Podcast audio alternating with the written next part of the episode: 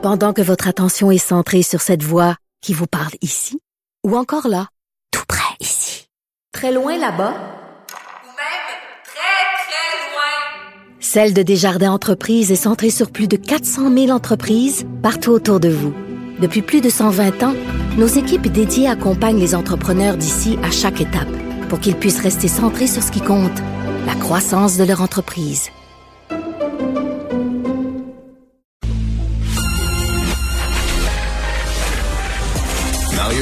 Et Vincent Dessureau. Des propos crédibles, avec des fois un brin de sarcasme. Ben, quand les nouvelles sont moins crédibles. Mario Dumont et Vincent Dessureau. Cube Radio. Alors, euh, c'est un, à l'ordre du jour, disons, pour euh, l'hiver. Euh, on le savait déjà, ça a été confirmé de façon formelle ce midi euh, par le ministre Simon Jolin Barrette, une grande réforme. On dit on va même euh, carrément faire une refonte complète de la Charte de la langue française, de la loi 101. Marianne Alpin est présidente euh, générale de la Société Saint-Jean-Baptiste. Euh, bonjour. Bonjour, bonjour, M. Dumont. Contente de ça?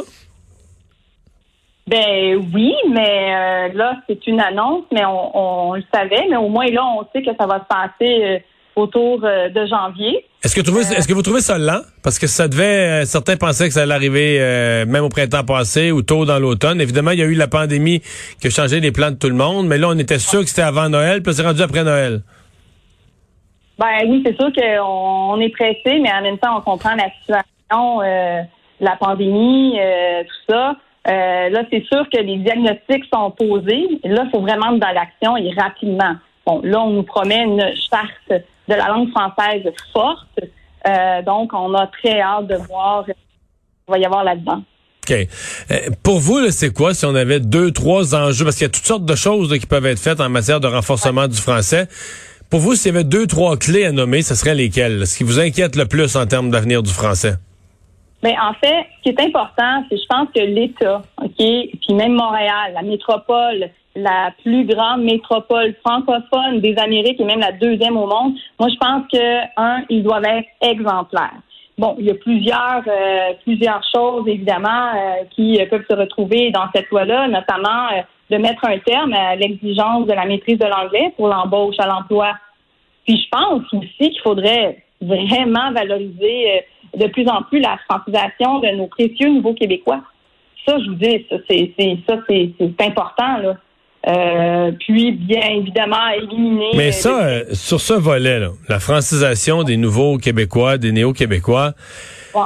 il y a, euh, bon, évidemment, le- le- au niveau de l'école, ça c'est clair, la, la loi 101 est claire, les jeunes doivent aller à l'école française, mais le résultat de tout ça, on se rend compte que c'est, c'est, ça va pas aussi bien que ce qu'on espérait que la loi 101 allait, allait amener comme résultat.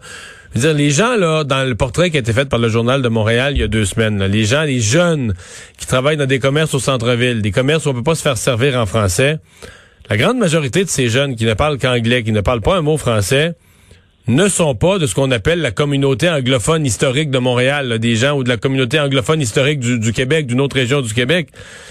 Ils sont des gens qui sont des nouveaux arrivants, euh, qui sont arrivés il y a un, deux, trois, quatre ans, qui vivent à Montréal et qui parlent pas un seul mot français. C'est il y, a- il y a quelque chose qui nous échappe là. Ben c'est ça, mais tu sais, vous, vous le savez, là, la loi 101, c'est plus la loi 106 qui a déjà existé, elle a été charcutée euh, de tous côtés. Donc, il faut la renforcer, mais vraiment, puis euh, être plus sévère. Mais en fait, euh, c'est sûr qu'il faut vraiment valoriser la francisation de nos, de nos nouveaux Québécois. Là. Euh, sinon, on les perd dans, le système. Puis, euh, ben, ça fait un peu, euh, ben, si vous l'avez entendu, la, la, la députée Lambropoulos, je veux dire, ça, faut pas lui en vouloir à elle, mais ça fait juste témoigner qu'il y a vraiment une qu'il y a des murs entre les communautés là. Donc, ça, ça témoigne aussi une méconnaissance qui est vraiment grandissante, euh, qui s'installe aussi dans les différentes communautés. Puis, il faut se parler. Puis, ben, pour se parler, il faut utiliser la même langue. Et euh, ben, c'est le français. Ouais. Euh, la question euh, du cégep, là, ça, ça a été abordé par M. Jolin Barrette. Il disait il était ouvert, fallait regarder ça, puis la porte s'est refermée plus tard en après-midi avec François Legault.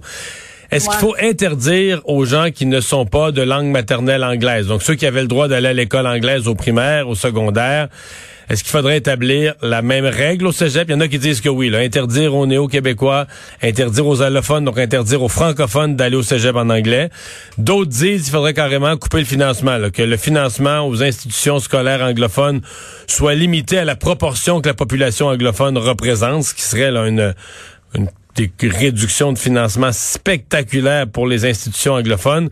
Qu'est-ce que vous préconisez, la Société Saint-Jean-Baptiste? Est-ce qu'on finance trop les institutions euh, postsecondaires anglophones? Ben, c'est sûr qu'il y a un problème d'équité à ce niveau-là. Puis, en fait, ce qu'on remarque également, c'est que lorsque un étudiant euh, étudie en français, en fait, euh, qui est dans le système. Et puis là, il s'en va en anglais, mais on le perd pour la suite parce qu'il va aller faire euh, ses études et ses recherches universitaires en anglais. Puis après, il va vivre en anglais, il va travailler en anglais. Et ça, les statistiques sont là, le démontrent. Bon, là, euh, je sais, je, viens d'apprendre que bon, le, notre premier ministre a refermé la porte concernant les cégeps. Bon, là, le projet de loi qui sera déposé en janvier, je pense pas qu'il va être parfait, mais au moins, au moins, il va être là je pense que ça va être un travail ici. Euh, il y a des ajustements, euh, j'imagine qu'on va pouvoir faire là. Euh, mais il faut que le projet de loi soit vraiment beaucoup plus fort. OK. Donc, vous, vous voulez qu'on aille, sur ce front-là, vous souhaiteriez qu'on aille, qu'on aille plus loin. je vous amène donc, je voulais vous plus largement, au-delà du contenu du projet de loi, je voulais vous entendre sur l'unanimité des partis. Euh, Madame Anglade, qui semble avoir rallié le Parti libéral, euh, bon, pas à n'importe quoi, il faudra voir le contenu du projet de loi, mais quand même à travailler là-dessus.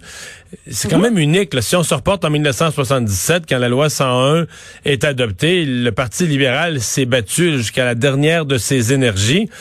Est-ce que, est-ce que cette reconnaissance des quand même quatre formations très diversifiées à l'Assemblée nationale sur d'autres points de vue, mais qui s'entendent là-dessus, est-ce que ça, ça vous rassure, ça vous plaît? Ben, évidemment, ça me plaît, mais en même temps, euh, nous, à la Société Saint-Jean-Baptiste, je veux dire, on a on, est lié aussi euh, avec la Fondation pour la langue française, donc on, le voit, et le mouvement Québec français, on le voit, le français, ça rallie, ce n'est pas une question partisane. Le français, c'est, il n'y a pas de chicane dans le français. Il va des, bon, oui, il va y avoir euh, un argumentaire et bon, des points qui vont accrocher, mais le français, finalement, ça rallie. C'est la langue du Québec, c'est la langue officielle du Québec. peu importe le parti, puis là, on l'a démontré, puis je suis très heureuse de ça. Mhm. Euh, sur un autre sujet, la de la loi, la loi 99, la loi par laquelle le Québec avait voulu protéger euh, son droit à l'autodétermination, son droit à faire des référendums, etc. Euh, C'est contesté devant les. Ça fait 20 ans, mais il y a encore contestation devant les tribunaux. Vous suivez ça, vous? Ben oui, il y a un acharnement hein, du fédéral, c'est quelque chose. On se fait euh, vraiment euh, vraiment contester euh, une loi qui est une loi. En fait, il faut le savoir. Je sais que, bon, une loi 99, je sais que ça n'intéresse pas tout le monde, tout ça, mais il faut que les gens à la, maison qui nous écoutent ou qui nous écoutent dans leur euh, voiture, la loi 99, c'est une loi fondamentale. C'est, notre charte des droits politiques du peuple québécois. Ça dit, ça, ça formalise notre existence en droit, puis c'est ça qui est attaqué on l'a on, l'a attaqué déjà en 2000-2001, puis ça fait 20 ans. Puis euh, l'année l'année dernière, on nous a donné raison. Euh, il n'était pas question d'atténuer cette loi-là. Je rappelle, la loi 99, c'est une loi de l'Assemblée nationale du Québec. Là, c'est le fédéral qui la, la, conteste. Puis là, ben, ils reviennent encore à la charge. On est en cours d'appel. C'est, c'est, c'est, c'est vraiment juste l'existence même de cette affaire-là. C'est un scandale. Encore une fois, c'est un scandale. Madame Alpin, merci beaucoup d'avoir été là. Ben, merci beaucoup de m'avoir invité. Au revoir. Bonne soirée. Au revoir. C'est que Vincent, que moi j'ai un souvenir impérissable lié à la loi 99.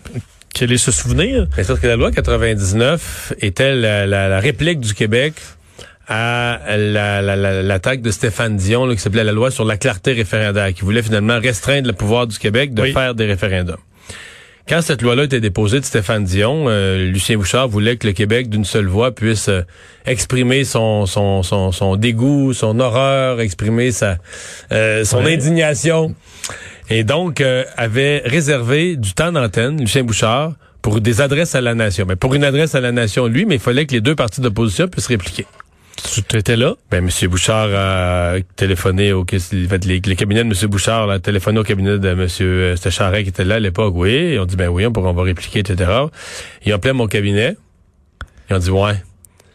Parce que l'autre, ils voulaient une réponse immédiate parce que les, les trois grands réseaux de TV du Québec voulaient annoncer, là, on réserve, mettons, je pense c'est 7h ou 7h30 demain soir, le réservé. Puis là, ben, à mon cabinet, c'était ouais, c'est parce que là, il est en salle d'accouchement. Ah, c'était la journée de... Là, euh. Là, entre deux contractions, je regarde mon sel. 18 nouveaux, a- 18 nouveaux appels. Le premier ministre cherche à te rejoindre. Que là, je me dis, que c'est ça, là? Tout le monde, mais les gens de mon cabinet, qui sont des gens habitués, là, tu sais, que je veux pas me faire déranger dans certaines circonstances, Ouais, ouais. appellent à répétition comme des malades, alors qu'ils savent que je suis probablement, tu sais, je veux dire, ils savent où je suis, là. C'est pas pour te dire, hey, euh, good job, Marie-Claude. Fait que, fait que là, finalement, donné, entre deux euh, contractions, je rappelle, là, tu sais, puis là, là, il me dit ça, que là, j'ai donné le feu vert, j'ai dit, écoute, je sais pas comment est-ce qu'on va s'arranger, mais on va s'arranger. Finalement, le lendemain, euh, parce que là, ça a été, l'accouchement, c'était une grossesse un peu difficile, ça se passait à Sainte-Justine. Finalement, le lendemain, la Sûreté du Québec est venue me chercher, j'avais pas de linge. Fait la Sûreté du Québec, leur dit, faut que vous arriviez une demi-heure d'avance, qu'on est arrêté à acheter un habit.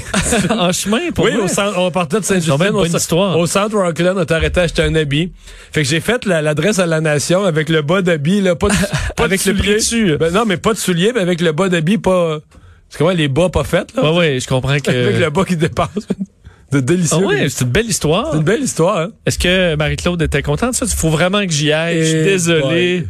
Tu devrais faire, euh, tu ferais un balado avec elle là-dessus. non, non, c'était correct. J'ai choisi les moments pour y parler de, j'ai dit, Mais là, c'est- euh, mais oui. Ta maudite job, là. C'était pas mal peut ça. pas vous prendre une pause pendant 24 heures. C'était pas mal ça.